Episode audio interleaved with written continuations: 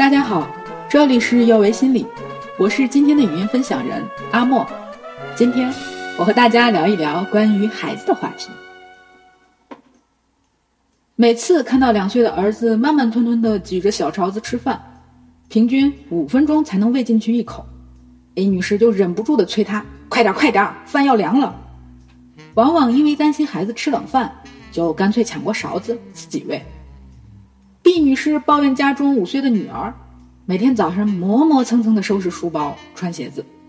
虽然她希望自己能温柔的督促她，可就是不见效。每次，毕女士都忍不住变身河东狮，吼着孩子出门。这种场景在生活中真的是屡见不鲜。气急败坏的家长和磨磨蹭蹭的孩子，似乎总是组团出现。总是有家长在抱怨孩子太慢、太磨蹭，事实真的是这样吗？家长为什么要不停的督促孩子呢？因为他吃的慢，我就得等他。我送他去学校再去上班都是卡点儿的。是呀，因为孩子太磨蹭了，打乱了家长的节奏。可家长有没有想过，成年人和儿童的时间感觉是不一样的。对于一个五岁的孩子来说，一年就是他人生的五分之一，而三十岁的大人，一年只是人生的三十分之一。两相对比，三十分之一显然是短的，所以大人们觉得时光如梭，而对于孩子而言，时间是很漫长的。在家长抱怨孩子太磨蹭的同时，也要想一想。是不是打乱了孩子的节奏？大人与孩子的生活节奏、生理节奏以及生命节奏都是不相同的。孩子有自己的节奏，对他们而言，感觉最舒服、最顺畅、最有利的就是顺应自然的生理节奏。如果一个孩子是慢性子，他可能需要更多的时间适应周围的环境，那不妨给他一点自由，毕竟。慢性子并不是一件令人深恶痛绝的坏事，慢性子也不等于拖延。相反，如果节奏总被打乱，他可能出现容易烦躁、耐性差，或者出现自我压抑、对某些事物过分依赖。这两种情绪都会容易给孩子的成长留下隐患。慢是一个特点，如果人为的加上不好、差劲、懒的标签。孩子可能真的会认为自己就是那么的糟糕。有位家长见了我就开始抱怨，他们家孩子写作业慢，十分钟就能写完的作业，他写了半小时。他非常急切的想解决孩子写作业慢的问题，反复强调幼儿园的作业很简单，很短时间就能写完。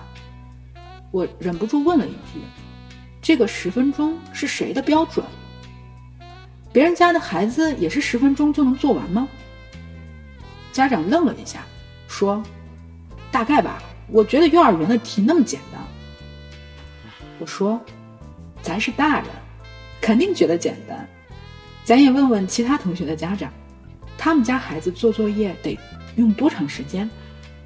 我们看看平均值。”这位家长后来真的在家长群问了一圈，之后告诉我，原来大家都差不多。再回头看自家的孩子，觉得也没有那么慢了。这就是第二个原因。我们在说孩子磨蹭的时候，是用什么标准来衡量呢？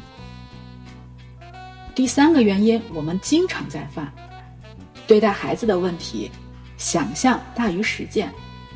做与不做的区别就是，想象中一切都是完美的。我们的想象可能是，你写作业就写作业嘛。坐下来，打开书，开写，完事儿。不不不，我们想的太简单了。家里的玩具不好玩吗？坐下来学习是需要勇气的。打开哪一本书要选择，写字用哪一支笔更有感觉。作业的过程中遇到不会要怎么处理？等等等等等等，这些都是完成作业的拦路虎。面对这些情况怎么办？是孩子甚至我们帮助他一起要解决的问题。而不单单用时间去卡它。实践是检验真理的唯一标准，别用自己的想象去要求孩子，期望也要落地。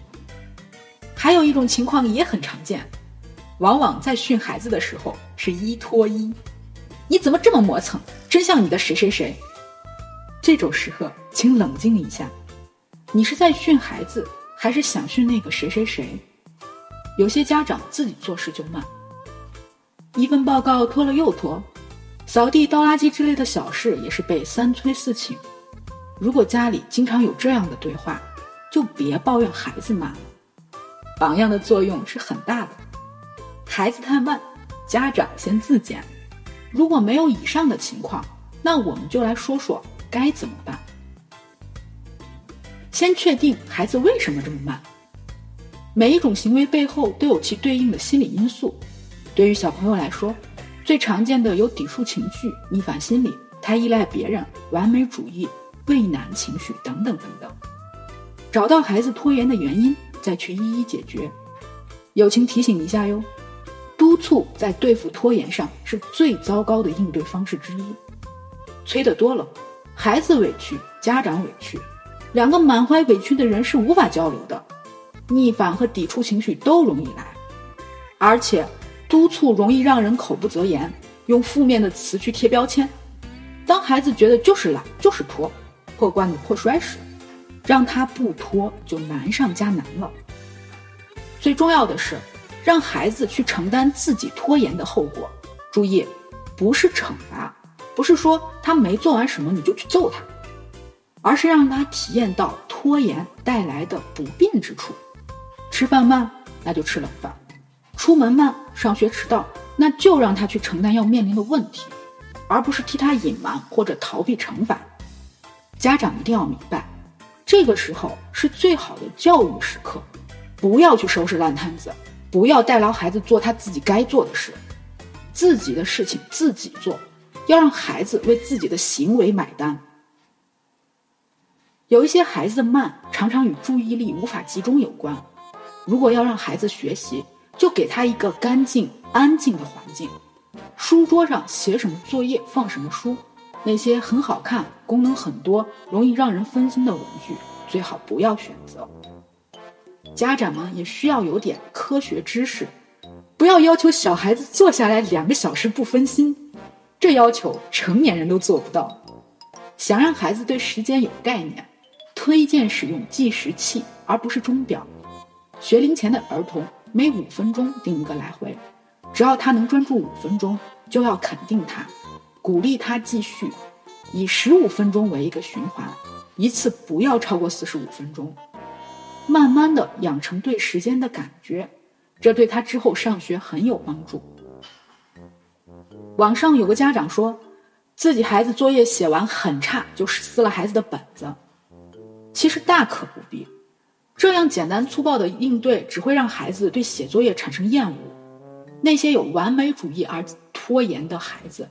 家长要对他多肯定，鼓励他先把事情做完再做好。当然，家长也一样。孩子在规定时间内写完作业了，一定要肯定他，真厉害，今天能按时完成。如果我们想要他更进一步，可以去和他商量。哎，我们看看这个成绩满意吗？哎，这个地方怎么样？如果你不满意，我们一起想想下次怎么做。引导孩子自己去思考、行动，大人不要强行去要求。当孩子觉得事情是有趣的、有成就感的，就会自己主动去做。当然，道理很简单，但还是需要一个过程。家长也不要急于求成。我们的生活需要鲜花和巧克力，大人和孩子都一样。家长是孩子最好的老师。这句话说的人太多了，而事实也是如此。学习是一件终生在进行的事。如果孩子看到家长做事井井有条、不紧不慢，他也会去模仿。这点比什么治疗拖延症的方法都有效。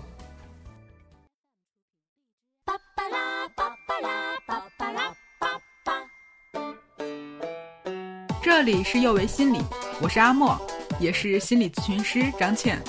虽然我们只是心理学界的一棵小树苗，但是我们努力做到我们的最好，用真诚的态度、客观专业的方式向每一位愿意关注我们的人分享一切你想知道，而我们又恰巧了解的心理学知识。